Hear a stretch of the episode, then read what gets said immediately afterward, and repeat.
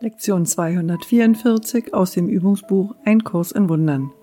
Nirgends auf der Welt bin ich in Gefahr. Dein Sohn ist sicher, wo er auch immer ist, denn du bist mit ihm dort.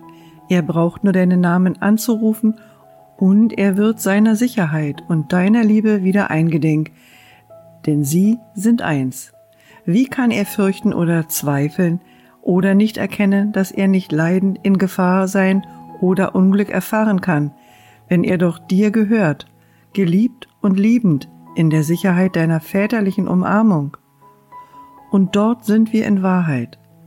Keine Stürme können in den heiligen Hafen unseres Zuhauses kommen.